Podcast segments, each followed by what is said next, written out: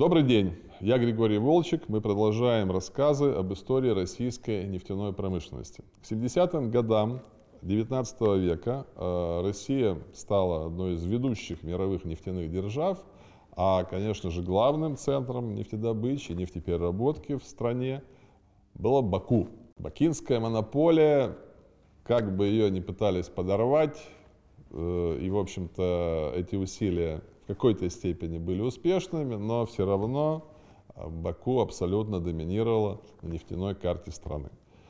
Тут были и промыслы, тут были нефтеперерабатывающие предприятия, тут были и пристани, и нефтепроводы, и вся инфраструктура. Здесь были подготовленные кадры, а, здесь были сконцентрированы ресурсы. В общем, Баку, конечно же, было нефтяной столицей России и одной из нефтяных столиц мира.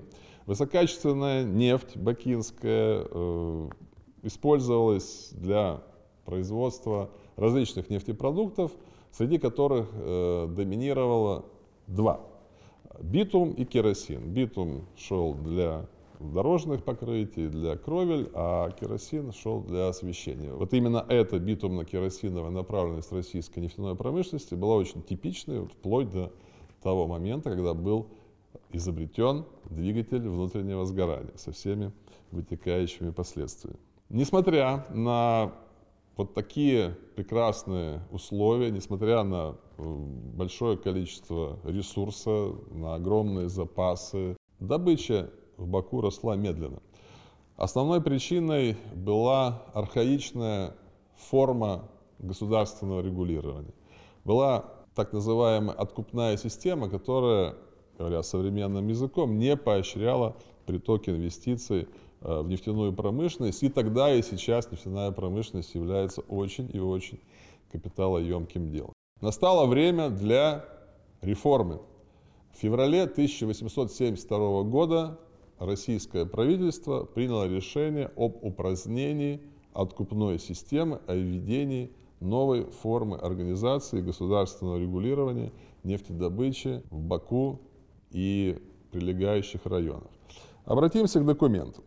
В феврале 1872 года на территории Бакинской, Тифлисской, Кутаисской Елизаветпольской губернии, а также Дагестанской и Батумских областей откупная система была упразднена, новые правила предполагали передачу нефтеносных участков в частные руки с публичных торгов за единовременную плату – был разрешен беспрепятственный поиск нефти на всех свободных казенных землях Кавказа лицам всех состояний, как русским подданным, так и иностранцам. Арендная плата составляла 10 рублей за одну десятину, это чуть больше гектара, в год, а предельный срок аренды 24 года. В декабре того же 1872 года состоялись первые торги. Было выделено 48 участков площадью 10 десятин каждый и вот каковы были итоги э, этих торгов. Главным бенефициаром было крупное товарищество э, знаменитых российских предпринимателей э, Василия Кокарева и Петра Губонина. Мы о них обязательно еще поговорим.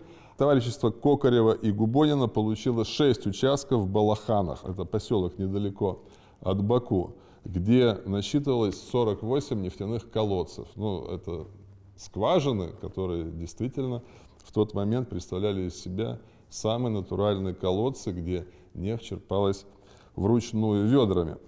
Бывший откупщик Иван Мирзоев приобрел там же, в Балаханах, четыре участка с 30 нефтяными колодцами. По одному участку приобрела, ну, скажем так, пестрая разношерстная публика, среди которой преобладали Отставные военные, в частности, инженер-полковник и бурмейстер, Колобов, Сапаров, штабс-капитан Бектабеков, капитан Клейгельс, а также местные купцы. Зубалов, Джакелец, Атуров, Саркисов, Монташов и Геозаров были и представители знати, потомки княжеских фамилий Эристов, Бенкендорф и Муромцев.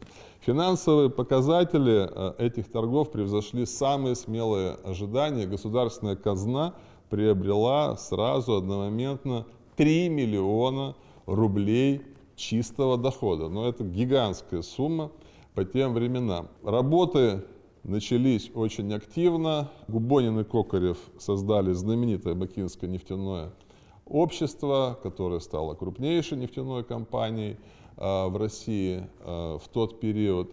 Очень сильно о себе заявили и другие нефтепромышленники, а один из них, э, Константин Зубалов или КТ Зубалашвили, и его семья вообще вошли в историю и по другим параметрам. Например, Зубалов получил землю и построил прекрасное поместье под Москвой на Рублевке, э, на деревне Калчуга. И это поместье стало э, фактически загородной дачей уже после революции всего, так сказать, большевистского ареопага. Там жили и Сталин, и Ворошилов, и Дзержинский. Но вернемся к 70-м годам 19 века. Нефтяная промышленность России растет, Баку развивается, хорошеет, очень серьезно растет население, серьезно растет инфраструктура, но на каком-то этапе этот рост снова замедлился, и в первую очередь потому, что э, форма организации нефтедобывающих, э, нефтеперерабатывающих предприятий, среди которых доминировали либо единоличные семейные предприятия, либо полные товарищества, либо товарищество на вере, а она себя эта форма исчерпала. И стало очевидно, что для обеспечения э, притока финансовых ресурсов с рынка нужна новая форма организации. Акционерное общество, в первую очередь открытое акционерное общество, которые могут привлекать инвестиции и обеспечивать ускоренный рост нефтяной промышленности России. Но об этом мы поговорим в нашем следующем выпуске.